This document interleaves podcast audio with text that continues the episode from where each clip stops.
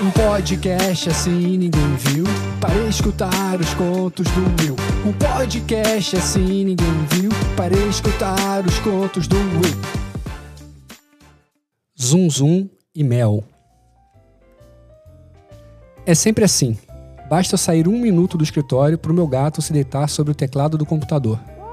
Pô, Haruki, assim fica difícil. Esse é o meu instrumento de trabalho, cara. Difícil a minha vida nesse apartamento gelado. Frio do cacete. Enquanto você não ligar o ar quente, vai continuar me vendo por aqui. Já viu a conta de luz quando ligamos o ar quente? Dinheiro para pedir sashimi de salmão em Hot Philadelphia você tem. Agora, para deixar a gente confortável no quentinho, fica de muquiranice. Resolvo relevar. Desde que chegou aqui em casa, o esporte preferido do Haruki sempre foi me irritar. Nunca caçou um rato ou uma mosca, um mosquito ou uma mariposa. Porém, rigorosamente, me acorda às quatro e meia da madrugada para pedir ração. E desde que o inverno chegou, sempre que eu saio do escritório e dou mole com o computador ligado, o bicho resolve ocupar o teclado como cama. Espírito de porco. Só que, dessa vez, algo inesperado aconteceu. Minha nuca arrepiou assim que vi. Pasmem, o gato enviou um e-mail para minha primeira namorada, que não tenho notícias há quase 10 anos. Bizarro. O e-mail que ele mandou só tinha preenchido o assunto. Dizia assim: KOWJ34I7 cifrão 47. Tomei um susto da porra e só descobri que foi enviado porque a Marina respondeu. Quando na minha vida eu imaginei que voltaria a ter contato com a Marininha? A resposta dela foi exatamente assim: interrogação, interrogação, interrogação. Curta e grossa. O gato enviou 11 caracteres, incluindo letras, números e símbolos, e ela respondeu com um mísero 3, ainda por cima, todos repetidos. Imaginei que Marina ainda pudesse estar meio chateada comigo. Mais de 10 anos se passaram e ela não tinha superado o simples fato de eu a ter trocado pela sua prima Julieta. Mas o romance com Julieta passou longe de algo shakespeariano, com sua multiplicidade de emoções em meio a uma cultura decadente. Foi rápido e banal, frugal e despretensioso. No final das contas, acabei sendo trocado por um rapaz que tinha um carro bonito. Era importado e sedã. Um carro japonês, se não me engano. Na semana seguinte, investi numa tratativa de retornar com Marina, que falhou solenemente. Ela me chamou de babaca e tudo. Contei o resumo da história pro gato, que agora ocupava um espaço na prateleira entre minhas pilhas de livro. Pô, Haruki, você acha que ela ainda tá chateada comigo? Preciso responder? Claro, sua opinião é importante para mim. Do jeito que você foi um babaca, com certeza ela te odeia. Isso se ela não estiver espetando, nesse exato momento, um boneco de voodoo seu com suas sobrancelhas avantajadas de taturana. Haruki sempre soube me botar para cima de um jeito especial. Novamente, relevei. Refleti que ele deveria estar chateado por ter sido expulso do computador. Olhei para o gato que agora repousava a pata sobre uma edição especial dos 100 anos de solidão e fiz uma careta. Ele respondeu com uma bufada. Me ajeitei na cadeira gamer, respirei fundo e tomei um gole de Fanta laranja para me inspirar antes de responder. Após bater um pouco de cabeça, a resposta saiu assim. Quem escreveu o e-mail foi o meu gato, o Haruki. Desculpe pelo incômodo. A propósito, desculpe também pelo lance com a sua prima. Aproveitei a deixa para desculpar-me, coisa que não fiz ao terminarmos quando eu era um adolescente perto de completar 18 anos. Um jovem rapaz cheio de ideias, espinhas e hormônios. Muitos hormônios.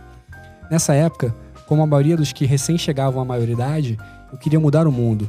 Queria acabar com a desigualdade social, extinguir a miséria, incendiar os bancos, adotar todos os animais de rua e viver o sexo livre. Estava numa vibe novos baianos. Só andava pelado pela casa recitando amor livre, amor tribal, ateu místico, Lenin, Che Guevara, Brasil Ipanema. Meus pais ficavam incomodados em me ver andar pelado e cortaram a minha mesada, que não era grandes coisas. Na real, foi até bom. Na época eu não estava nem aí para dinheiro. Queria mesmo era sexo livre. Queria Marina e Julieta comigo, dançando desnudas enquanto escutávamos Moraes Moreira cantando Acabou Chorare. Faz um zoom para mim. Abelho, abelhinho, escondido faz bonito. Faz um zoom e mel. Roçávamos nossos corpos numa fricção lenta e sincera. Era a mais pura lascividade visceral, impulsionada por ritmos, formas e pelos mais sinuosos contornos de Miró. Mas, obviamente, nada disso aconteceu. Eu era virgem e nem Marina nem Julieta passaram perto de quererem fazer um zum comigo. Nada de zum zum, nada de mel. O abelho abelhinho ficava sempre a ver navios. Eles se afastavam mar adentro até desaparecerem no horizonte. Contei a história pro Haruki, que não demonstrou se importar muito. Gatos têm pouca expressão facial mesmo. Seu rabo mexeu um pouco, dando umas batidinhas leves na minha edição especial do Gabo.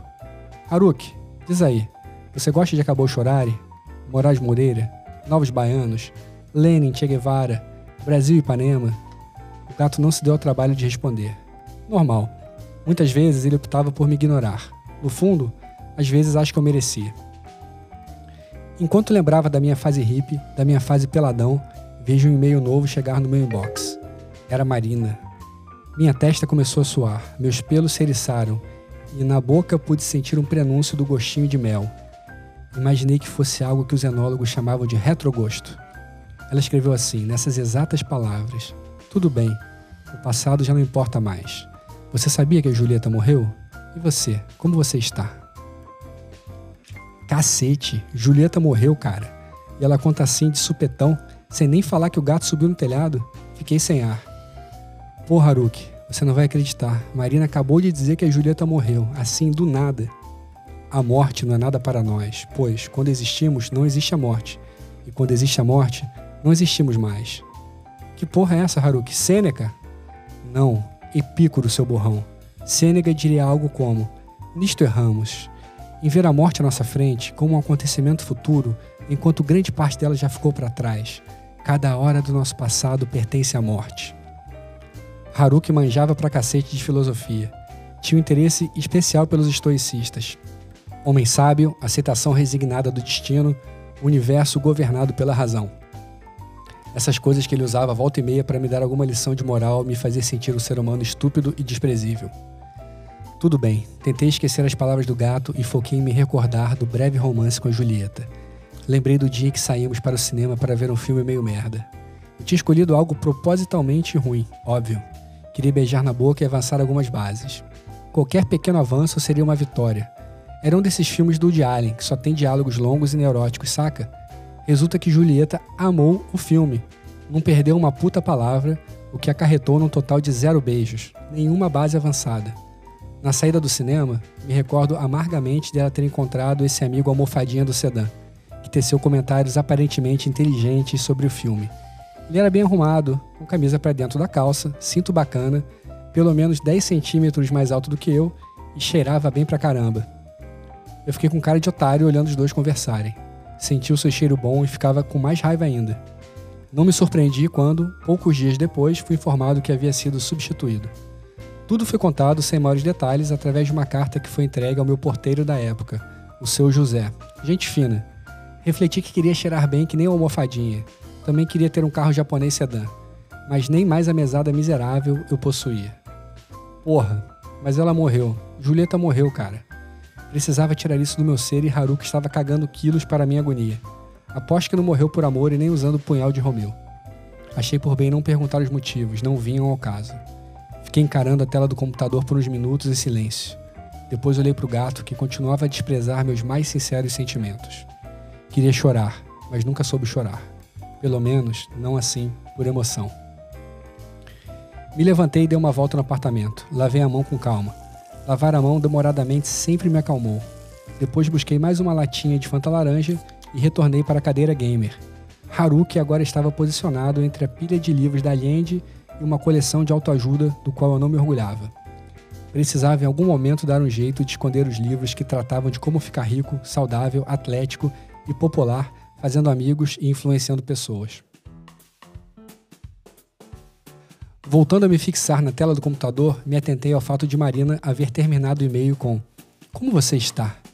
Era uma brecha, era uma ponta de esperança. Quem sabe não era o ensejo que eu precisava para, depois de tantos anos, reativar o nosso romance.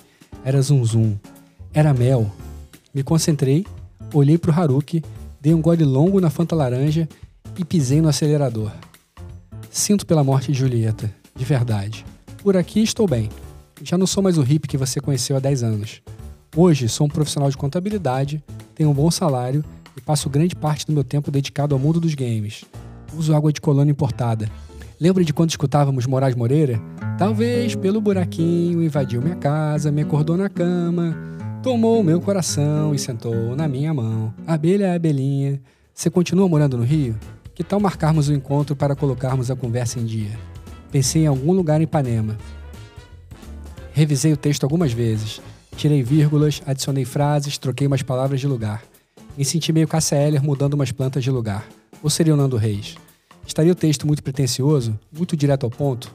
Será que pegava bem citar Moraes Moreira? Li o e-mail para o Haruki tentando colocar a emoção certa que meu coração demandava. Está uma bela bosta, disse e logo começou a lamber a pata. Ele lambia a pata, limpava o rosto e voltava a lamber a pata. Pô, Haruki, eu dei o meu melhor. Melhor não mandar? Se você quer se ferrar, manda. O que você mudaria? Se fosse possível, mudaria o seu passado. Direto, na lata, sem dó, doeu no peito. Cheguei a me arrepender do dia que eu estava entediado e passou no Facebook aquele post de gatos para adoção. Nunca gostei de animais de estimação. Por que então eu resolvi adotar um gato? Agora era tarde demais para lamentar. Conta-me o teu passado e saberei o teu futuro, disse o bichano folgado, citando Confúcio. Gato idiota.